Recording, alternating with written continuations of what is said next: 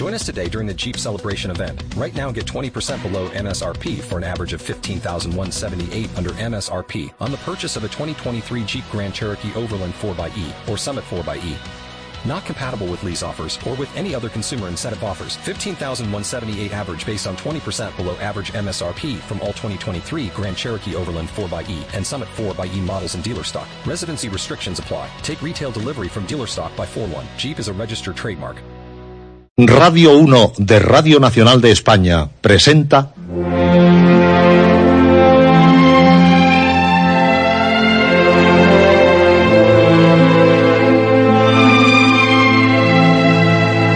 Historias.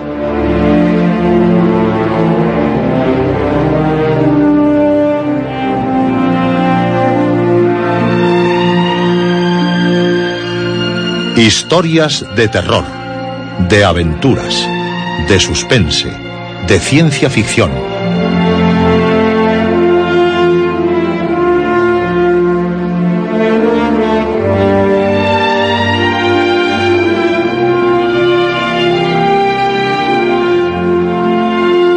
Un programa escrito y dirigido por Juan José Plans. Esta noche, advertencias y la visita de Lutz Smierzin.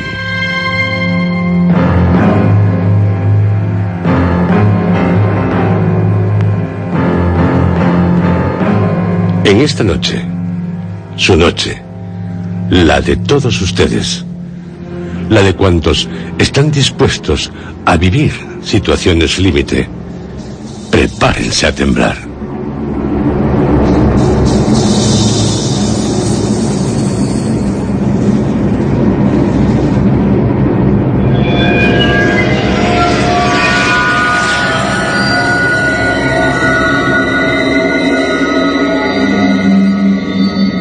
Continuación, dentro del cuarto ciclo dedicado a originales de nuestros oyentes, les ofreceremos dos inquietantes relatos.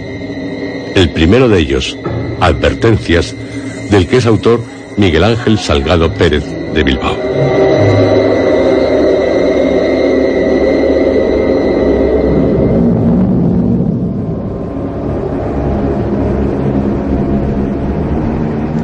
Así que, ya, quédense a oscuras o a la luz de la llama de una vela y dispónganse a pasarlo de miedo con miedo.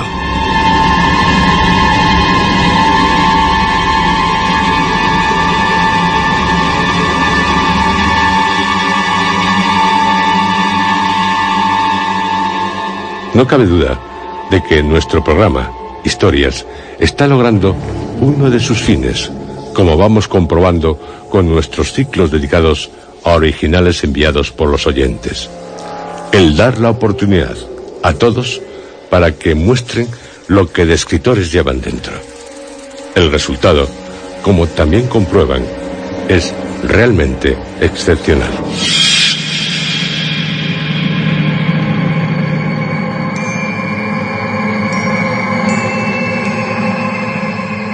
Mi nombre es Arthur Collingwood y desde que tengo uso de razón, mi vida ha estado vinculada al mar. Los profesionales de la navegación probablemente me conocerán. Mis constantes viajes por todos los océanos atrajeron la atención de la gente de mar entre los años 60 y los 80. Desde entonces he vivido de la venta de mis libros de viajes, relatando peripecias que viví ante tempestades, naufragios, tiburones e incluso piratas. En muchas entrevistas me preguntaban qué me empujaba a arriesgar mi vida en largas travesías en solitario. Yo contestaba más o menos lo mismo que escribo ahora. Mi familia ha dedicado su trabajo a la mar desde hace 200 años, cuando el barón Cadbert Collingwood fue nombrado almirante de la Marina Real. Había navegado con el capitán Cook en su último viaje por el Pacífico y acompañó al gran Nelson durante su gran victoria de Trafalgar. De todos modos, la principal persona de mi familia a quien deseaba imitar era a mi abuelo. Para mí fue un padre, ya que al mío nunca lo llegué a conocer. Estaba a bordo del acorazado Hood cuando un obús alemán lo hizo estallar en 1941. De los 1.400 tripulantes, únicamente se salvaron tres.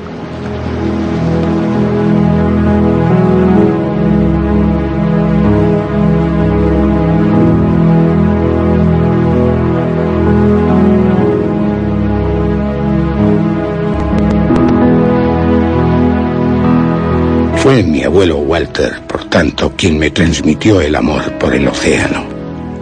Me llevaba a contemplar las escarpadas costas del mar de Irlanda y me contaba sus experiencias en alta mar.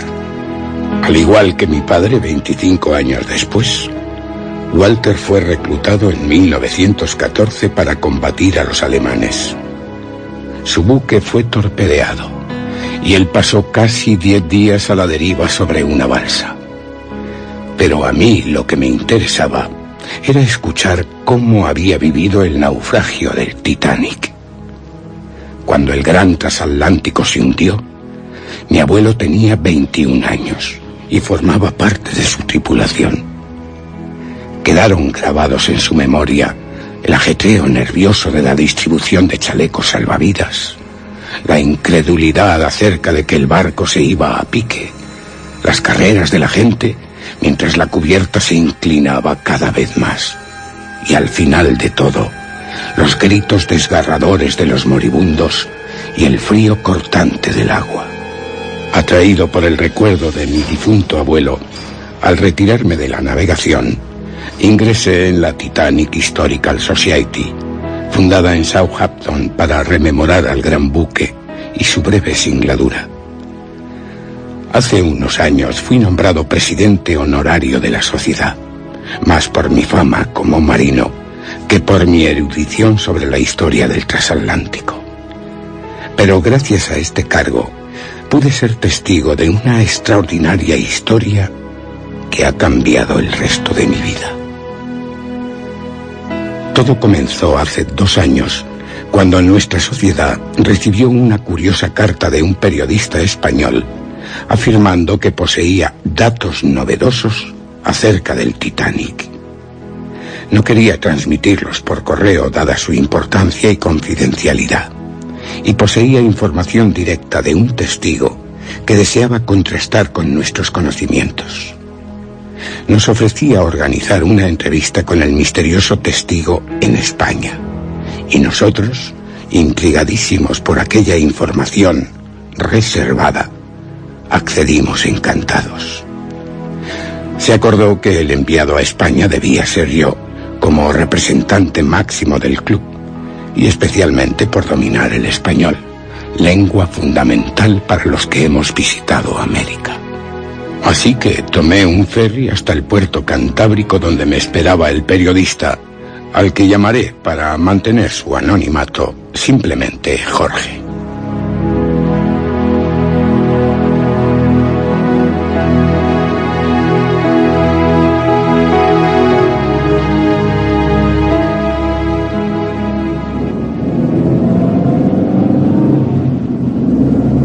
Mientras viajábamos en coche en dirección al pequeño puerto costero donde vivía el testigo, noté la actitud nerviosa de mi acompañante.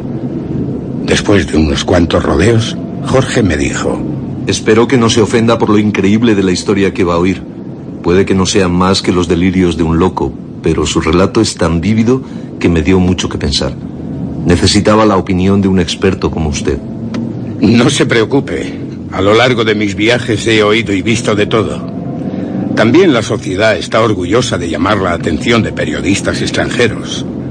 Usted también se extrañaría de hablar con gente en Inglaterra que dedica todo su tiempo libre a perseguir la historia del Titanic como si se tratase de un barco fantasma.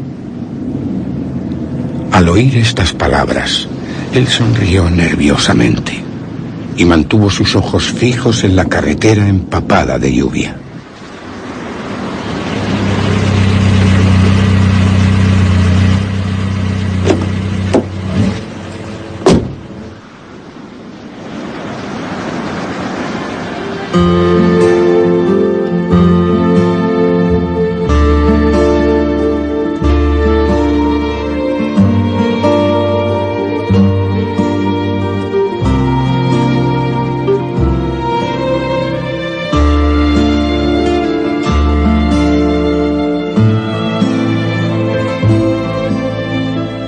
Llegamos ya había anochecido y nos dirigimos inmediatamente a la casa de nuestro testigo.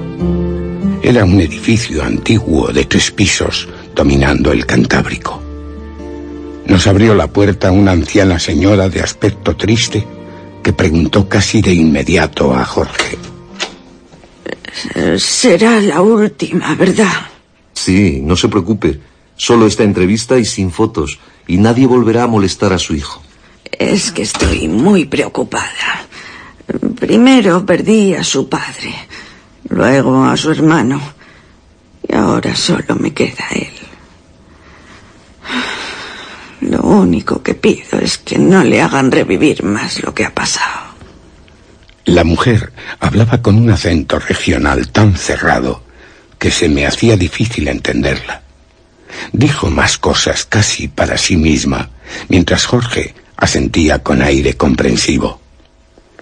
En esto apareció un hombre joven y barbudo. Su constitución fuerte contrastaba con la timidez de su cara y su actitud.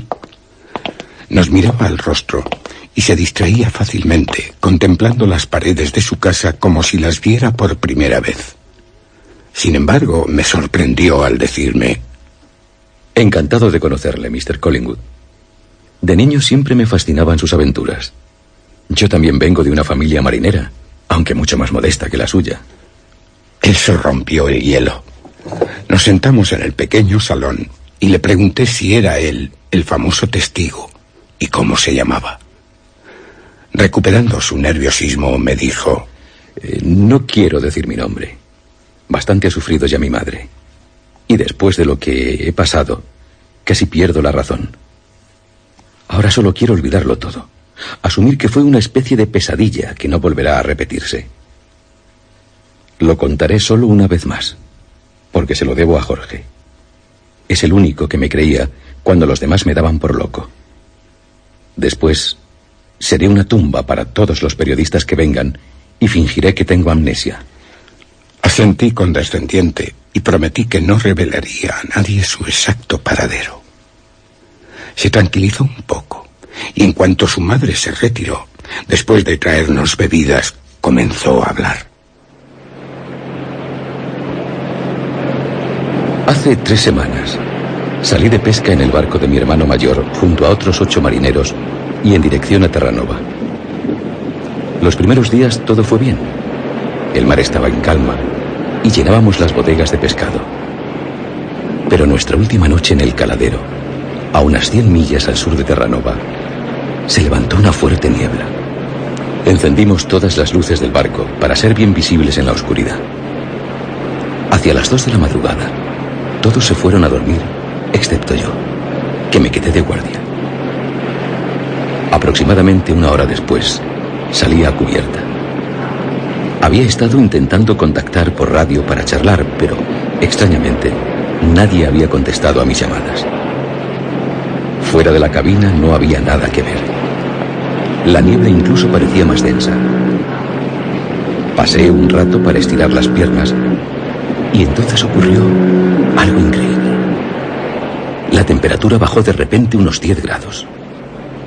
En cuestión de segundos, me sentí como en una nevera y tirité.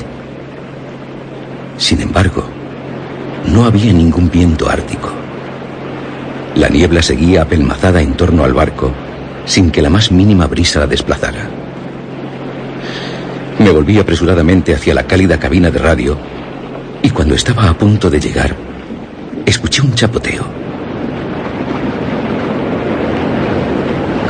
Mi primer pensamiento fue que un pez, un gran pez, había subido a la superficie, pero luego noté la leve sacudida que dio el barco y que el ruido no cesaba. Miré nervioso y asustado a través de la niebla y distinguí unas luces blancas, a gran altura, que empezaban a atravesarla.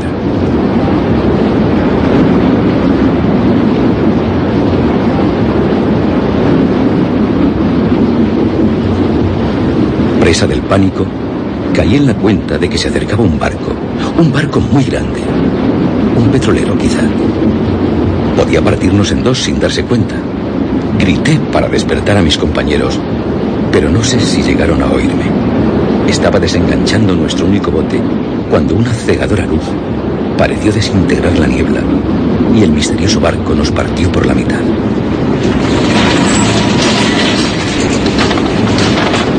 El fragor pareció llenar el mundo y recé para que el choque no alcanzara nuestro depósito de combustible.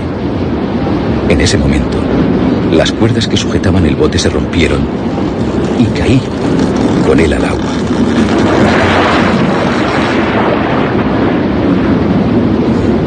Creí que iba a morir de frío. Al agua le faltaba poco para helarse.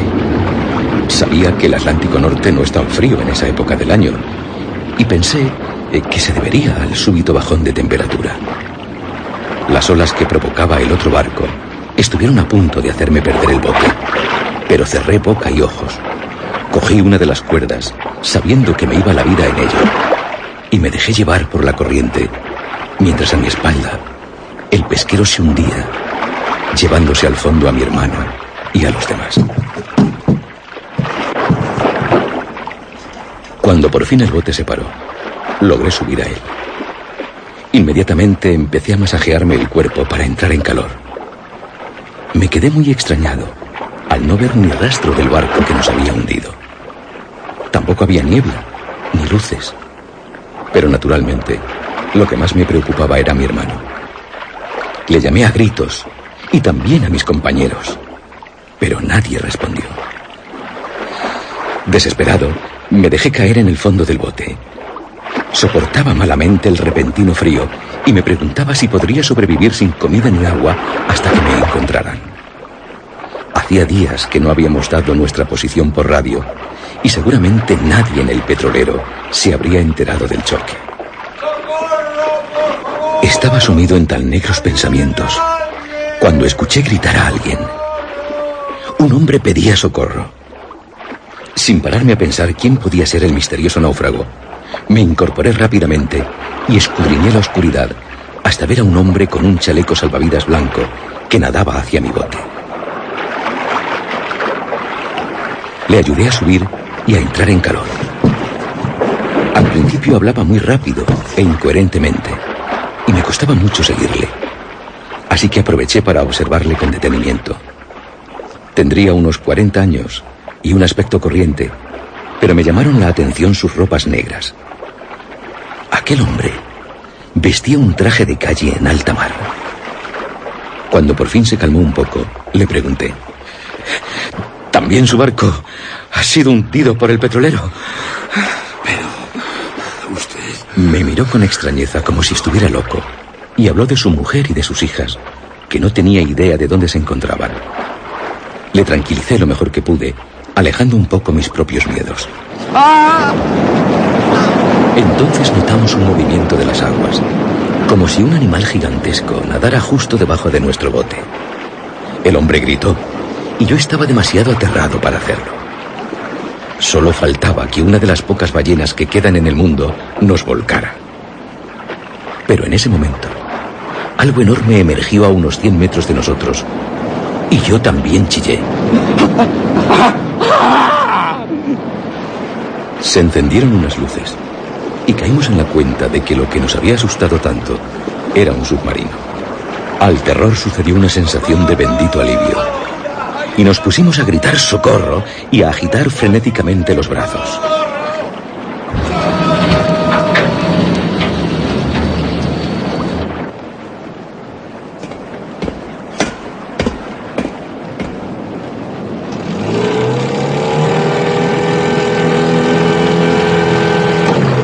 Se abrió la escotilla y aparecieron unas figuras oscuras que botaron una lancha motora y se acercaron hasta nosotros.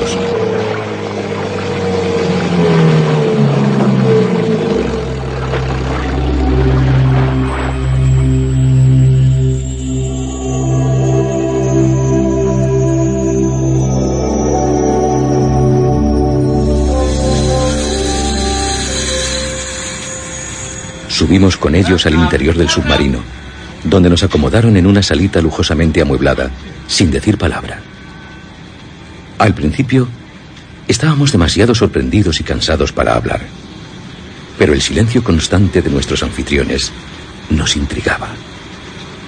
Iba ya a abrir la boca cuando mi compañero se me adelantó. Lo que dijo fue tan insensato que aún no se me ha olvidado. Señor, muchos más náufragos por los alrededores. El Titanic acaba de hundirse y no había sitio para todos en los botes. Dense prisa en salvarlos o morirán congelados en esa agua helada. Inmediatamente le interrumpí. Eh, no le hagan caso. El accidente le ha trastornado. Vengo de un pesquero español hundido por un petrolero. Pero sí hay que buscar supervivientes. Mis compañeros y la familia de este hombre han desaparecido. El que parecía estar al mando, un hombre alto y barbudo, vestido con un uniforme y una gorra negros, me contestó. Tranquilícense los dos. Ahora ya no se puede hacer nada. Y respecto a usted... Sí. Respecto a usted, eh, si le hemos rescatado, se lo aseguro, es para advertirle. Naturalmente, pensé que el inglés no entendería aquellas palabras dichas en castellano, pero asintió imperceptiblemente, como si comprendiera. ¿Advertirme? Sí. Advertirle de los males que ocasiona la estupidez y la barbarie humana. Hemos tenido que sacrificar unas cuantas vidas para salvar millones. O al menos esperamos que, gracias a usted, se salven. Yo estaba anonadado. Llegué a pensar que había quedado conmocionado por algún golpe y estaba soñando. Pero todo parecía tan vívido, tan real. A continuación, el hombre del submarino hizo que nos trajeran unas copas de licor y las bebimos de un trago para darnos algo de calor después del frío que habíamos pasado en el agua. No pude identificar la bebida. Solo supe que era alcohólica y tenía un sabor dulzón muy especial. Seguidamente, aquel misterioso hombre nos relató una extraña historia que me costó entender por su sinrazón. Además, me encontraba muy cansado y preocupado por la suerte corrida por mi hermano. Así que solo podré hacerle una especie de resumen. No ha sido mi intención capturarle a usted, pero la presencia de su barco en el lugar donde el Titanic se hundió provocó una puerta temporal que los colocó en la ruta del transatlántico cuando aparecimos nosotros. Mi misión es prevenir el horror de la guerra y para ello tengo que sacudir las conciencias de la humanidad con sucesos que parecen accidentes, pero que en realidad han sido preparados por nosotros. Creemos que enfrentando a la gente con el desastre de la mortandad violenta y masiva, a nadie se le ocurriría desatar un conflicto de grandes proporciones. Por eso, por eso, sabiendo que dos años después la guerra mundial sería inevitable, algo que nunca se había visto antes, se ocuparon de situar un iceberg en la ruta del Titanic. Cómo lo hicieron es algo que no explicaron, esperando que tal sacrificio hiciera recapacitar a los gobiernos de ambos lados del Atlántico.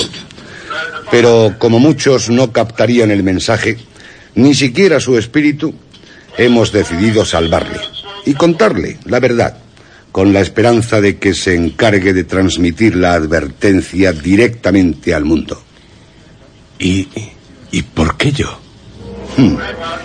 No hay respuesta. Después de escuchar aquello, se quedó aparentemente en estado de shock. Obviamente, le costaba entender, después de la traumática experiencia que había pasado, por qué había sido escogido para esa misión. Por mi parte, intenté preguntar qué iba a pasar con nosotros ahora y si podrían hacer algo por mis compañeros del barco. Pero empecé a notar que la cabeza me pesaba, como si todo el cansancio y la tensión acumulados se hubieran abierto paso repentinamente hacia mi cerebro. Me recosté en un sofá y empecé a quedarme dormido. Las voces de aquellas personas se fueron apagando y cerré los ojos. Recordé la extraña bebida que había tomado y me pregunté otra vez qué habría en ella.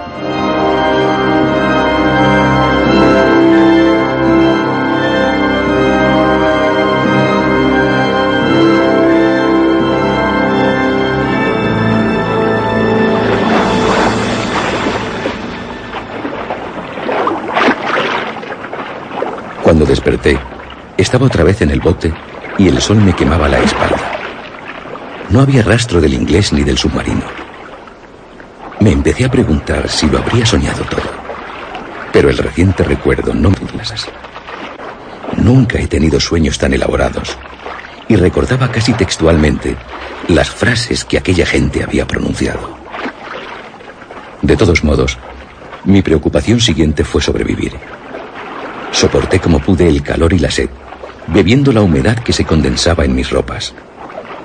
Por la noche, mi sueño se vio turbado por pesadillas acerca de un buque inmenso y desierto que se hundía en las aguas de un lago helado y de un submarino que descendía hacia las profundidades del infierno.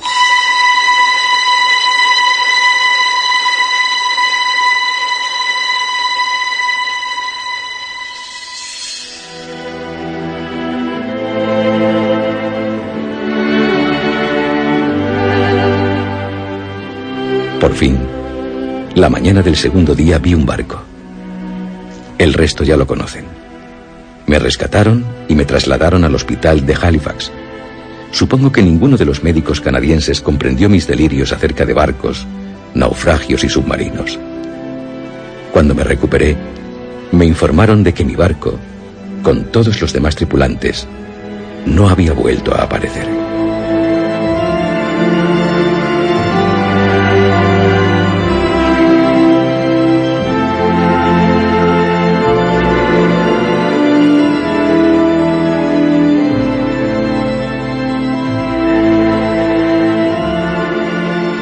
Ya no he vuelto a ser el mismo. No puedo acercarme al mar y creo ver a mi hermano desaparecido en todas partes, además de revivir constantemente el naufragio y la experiencia del submarino. Tuve que dejar mi trabajo y desde entonces mi madre y yo malvivimos de las pensiones oficiales. Dentro de poco empezaré a aprender mecánica para empezar una nueva vida con un nuevo trabajo. Pero me temo que lo que viví en alta mar jamás se me olvidará. Lo comprendo. En su lugar yo tampoco podría olvidar. Y dígame, después hizo algo por saber lo que ocurrió. Mientras volvía en el ferry a Inglaterra y contemplaba el Atlántico, le daba vueltas a una idea. La masacre de las guerras mundiales habría podido evitarse. 65 millones de vidas, incluida la de mi padre, habrían podido salvarse. En otras palabras, ¿había algo de cierto en la fantástica historia? Cuando desembarqué en Portsmouth, ya había decidido investigar a fondo. A lo largo de los años he aprendido a distinguir a los locos y a los mentirosos con solo mirarles a los ojos y a las manos. Y aquel joven español no me lo parecía. Y se puso a investigar, como usted dice, a fondo. ¿Qué fue lo primero que hizo? Lo primero que hice fue recurrir a los archivos de nuestra sociedad donde encontré ocho casos de locura entre los supervivientes del Titanic. Descartando a las mujeres, los tripulantes y los ancianos, únicamente quedaban dos candidatos posibles, ambos internados en el mismo sanatorio mental de Londres. Consultando allí sus historiales, constaté que ambos habían muerto hace décadas, pero el diagnóstico de uno de ellos me llamó poderosamente la atención. Sufría una predicción apocalíptica que le habría sido revelada por los misteriosos tripulantes de un submarino. El médico que lo atendió achacaba su enfermedad a un complejo de culpabilidad por no haber logrado salvar a su mujer e hijas en el naufragio del célebre Titanic. Todo coincidía, pero aún me faltaba encontrar algún episodio similar que advirtiera de la Segunda Guerra Mundial. Para ello, me entrevisté con varios expertos en el tema de la locura apocalíptica, también llamada vivencia del fin del mundo. Ninguno me aportaba datos parecidos a los que yo buscaba, pero todos me remitían a un autor norteamericano como el que mejor dominaba el tema. Así que me trasladé a Nueva York para entrevistar al profesor K, un hombre muy serio y científico, con aspecto de no creerse ni una palabra de las fantasías que investigaba. Le pregunté directamente si conocía algún caso de predicción individual acerca de la Segunda Guerra Mundial. Tras meditar unos instantes, me contestó. En Estados Unidos hay pocos casos y todos son de migrantes europeos, normalmente judíos que escapaban de la persecución nazi. Sin embargo, todos se mostraban muy racionales, excepto uno llamado Hersel Goldberg, que acabó encerrado en un manicomio porque afirmaba recibir los datos por inspiración divina. Por supuesto, el terrible trauma que sufrió probablemente lo había trastornado para siempre. ¿Qué trauma? Goldberg escapó de Alemania en 1937 con una identidad falsa a bordo del dirigible Hindenburg, después de que sus padres hubieran sido llevados a un campo de concentración. Cuando el dirigible aterrizaba en el aeródromo de Lake Harz, aquí mismo en Nueva York, se estrelló y se quemó. Él fue de los pocos supervivientes. Tenía el rostro completamente abrasado y lo salvaron casi de milagro.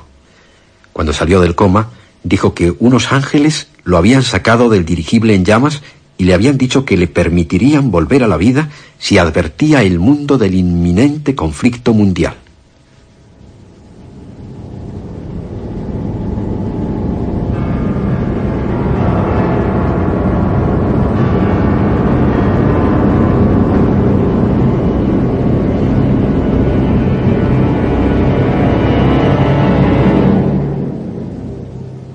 Mientras volvía a Gran Bretaña en el avión, reflexioné sobre lo que había averiguado.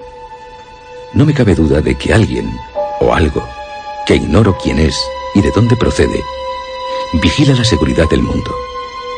Pero no le importa sacrificar cientos de vidas para hacernos despertar de nuestra alienación y ver la fragilidad de la vida, amenazada por el sinsentido de la guerra, el primer jinete del apocalipsis. Estoy convencido de que así son las cosas. Pero jamás me he atrevido a hacerlo público por temor a que me tomen por loco. He decidido poner esta historia por escrito y guardarla en mi caja fuerte junto a mi testamento, para que solo se haga pública el día de mi muerte. Pero mientras ese día llega, no puedo dejar de asustarme cuando tengo noticia de un naufragio, accidente aéreo, terremoto. ¿Serán casualidades? ¿Fuerzas descontroladas de la naturaleza? o advertencias.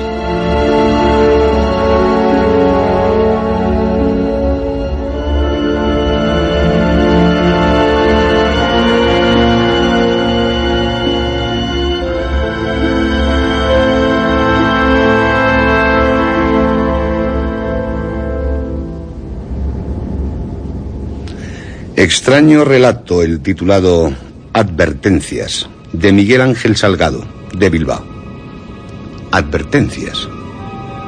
¿Quién sabe? El siguiente relato, titulado La visita de Dutch Smiertzin, también es extraño y aterrador. Su autor, David Maraña Fernández, de León.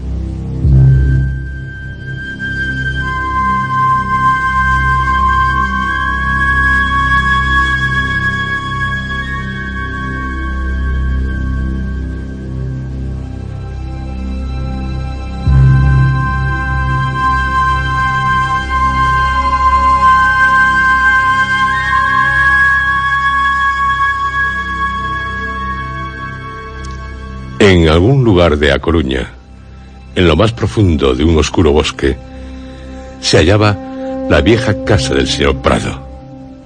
El señor Prado era un hombre alto, de unos 54 años, y con el pelo antaño de un negro intenso, plateado por las canas. La vida no había tratado bien al señor Prado. Siempre fue, durante su infancia, el blanco de las despiadadas bromas de sus compañeros de clase.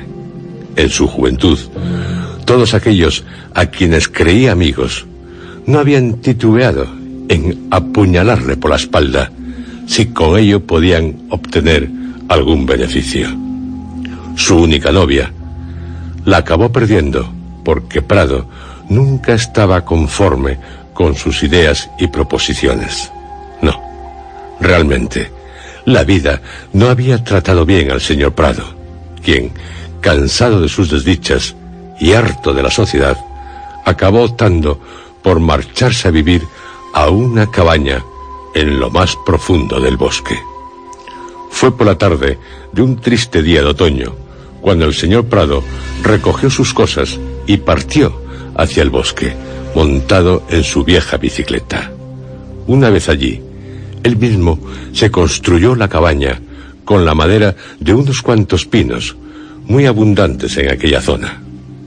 Cuando hubo terminado su obra, después de un ardoroso trabajo, se dispuso a iniciar una nueva vida en la naturaleza, lejos de aquellas gentes que tan había odiado.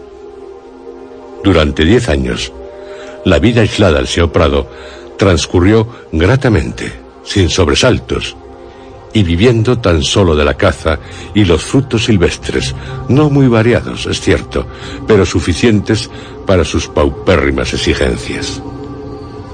Una noche, mientras recogía unas pocas moras para la cena, el señor Prado oyó un leve ruido tras de sí.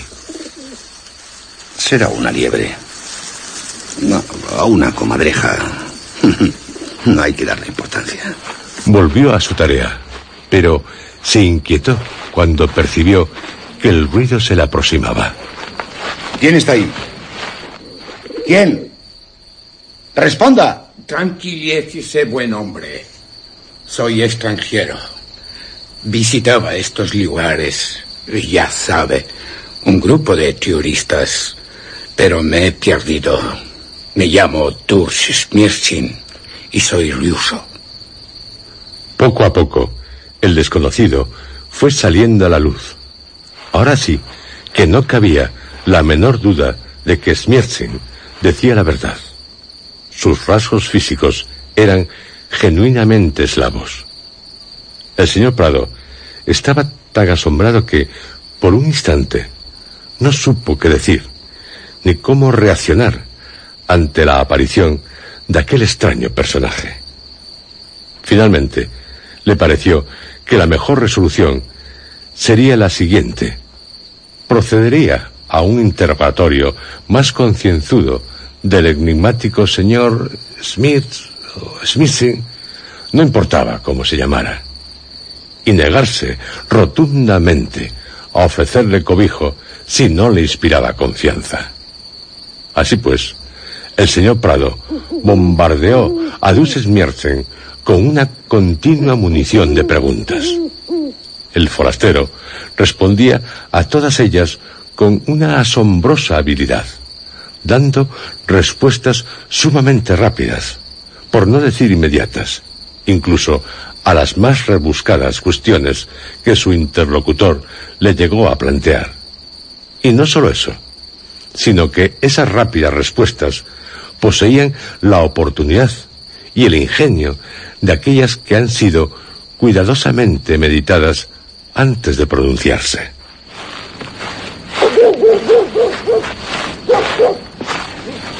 Convencido al fin el señor Prado de que nada debía temer de aquel forastero, le ofreció cobijo en su cabaña, al menos hasta que su grupo le echase de menos y volviera para buscarle.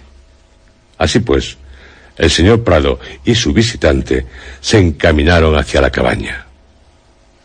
Al llegar allí, Dutch Smierzen le dijo al señor Prado que estaba dispuesto a relatarle toda su historia, con pelos y señales, después de la cena.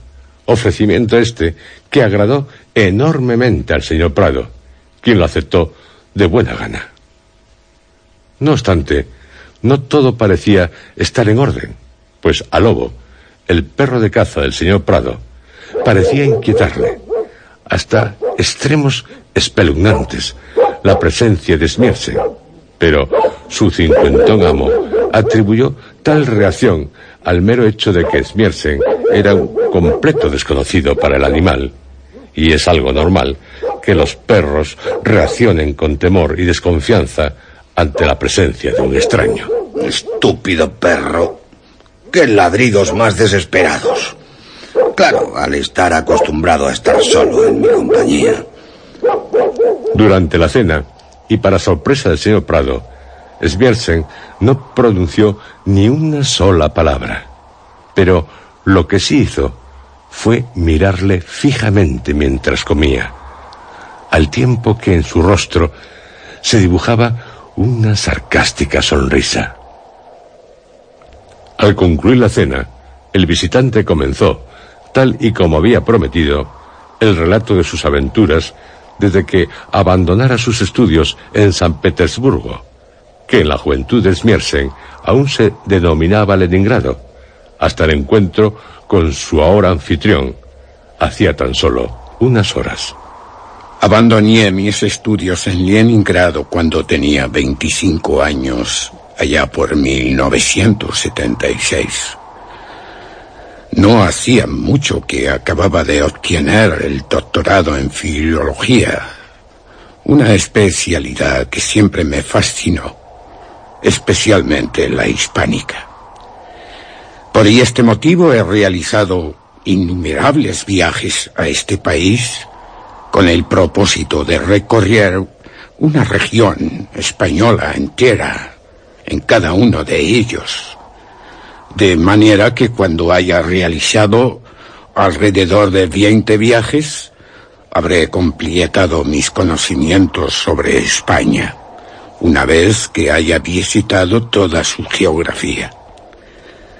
En los diez viajes que he realizado hasta la fecha, he recorrido Andalucía, La Mancha, Murcia, Valencia, Aragón, Navarra, Euskadi, Cantabria, el Principado de Asturias y ahora Galicia, una de las regiones que más deseaba visitar de su país. Desgraciadamente, durante la corta excursión que el grupo de turistas en el que yo me hallaba realizó en este espieso bosque, tuve la desgracia de dejarme llevar por mi pasión hacia esta tierra, embriagándome con la visión del majestuoso bosque gallego, pasando horas y horas contemplando el paisaje que tiene ante mí. Cuando quise darme cuenta, el grupo ya se había marchado sin percatarse de mi ausencia, dejándome solo en estos parajes para mí desconocidos. En esta situación, resolví emprender la búsqueda de algún lugareño que pudiera ofrecerme cobijo temporalmente, dado que poco podría hacer quedándome allí. Al cabo de algunas horas, cuando ya anochecía, oí como usted recogía aquellos frutos y sin dudarlo ni por un instante, me dirigí a la dirección del sonido que percibía. El resto ya lo conoce. El señor Prado, quien parecía haber olvidado el extraño comportamiento de su invitado durante toda la cena, quedó tan satisfecho del rato del forastero que, sin pensárselo dos veces, le hizo gastar más aún su garganta en responder a las preguntas que, sobre otros aspectos de su vida, le formuló su anfitrión. Al fin, el señor Prado concluyó sus preguntas y los dos ocupantes de la cabaña se fueron a dormir.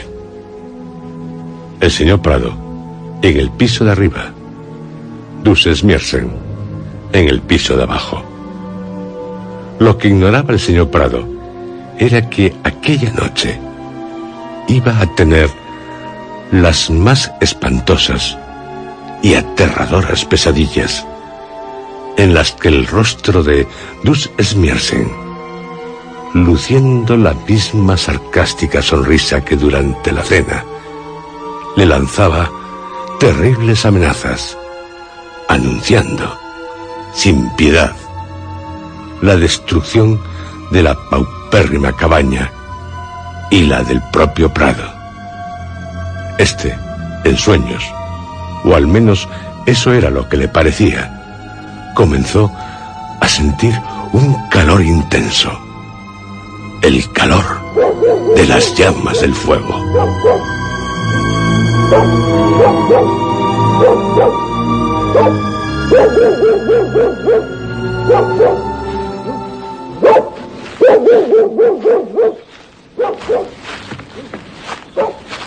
Al día siguiente, acertaron a pasar cerca de aquel lugar un trío de leñadores que regresaba al no muy lejano pueblo de Teseiro, después de haber cortado una apreciable cantidad de leña en el bosque cuando vieron a un perro que se acercaba a ellos aullando terriblemente.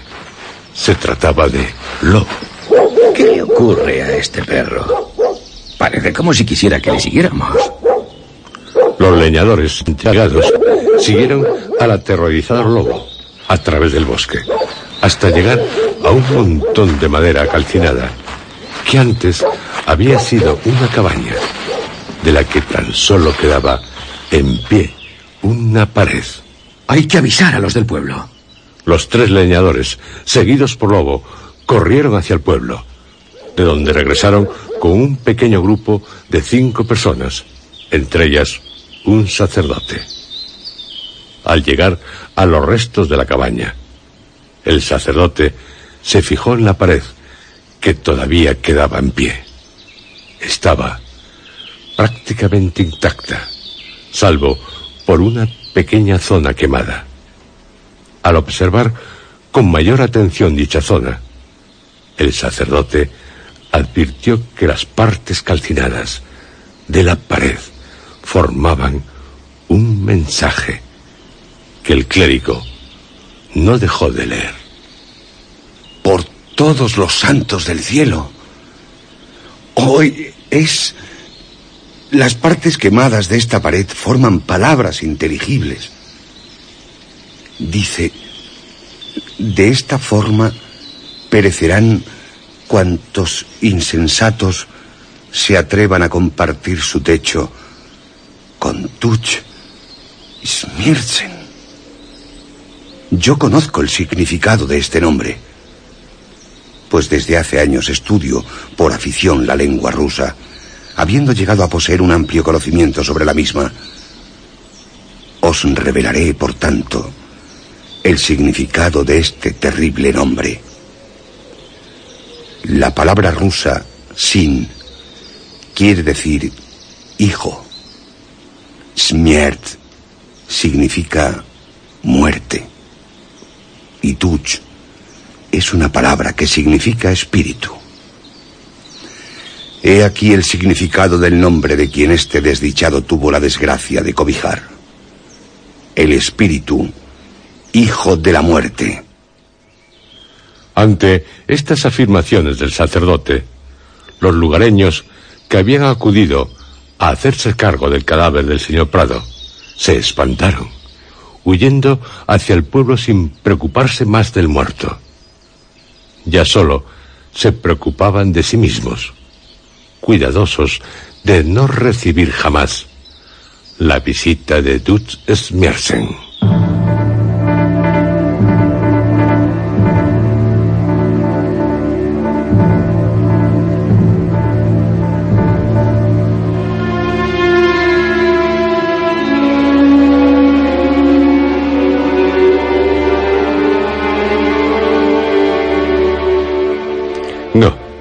Definitivamente la vida no trató nunca bien al señor Prado.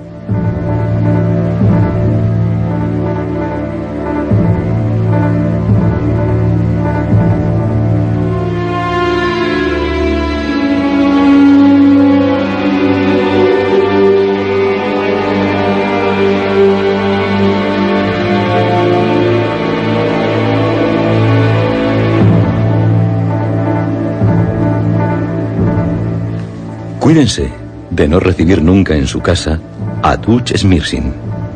Ya saben de quién se trata, según el miembro del Club Historias, David Maraña Fernández, el autor de La visita de Dutch Smirsin.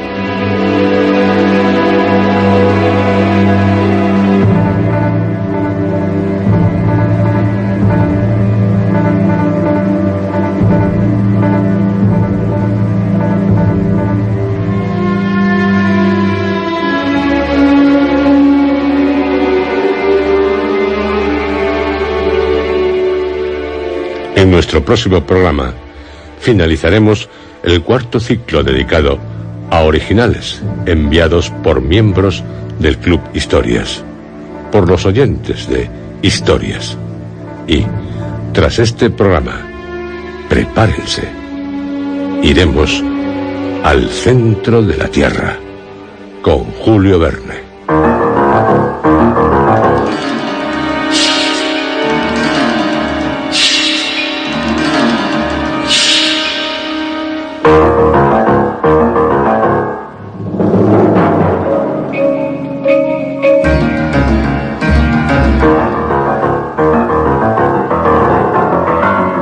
Escuchado ustedes dentro de la serie Historias.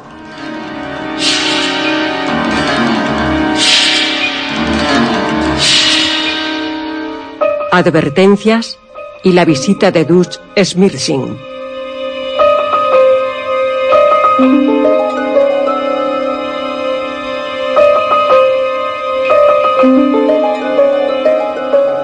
Intérpretes Juan José Plans, Roberto Cruz, Rodolfo Poveda, Lourdes Guerras, José Antonio Ramírez, Emilio Laera y Javier Lostalé.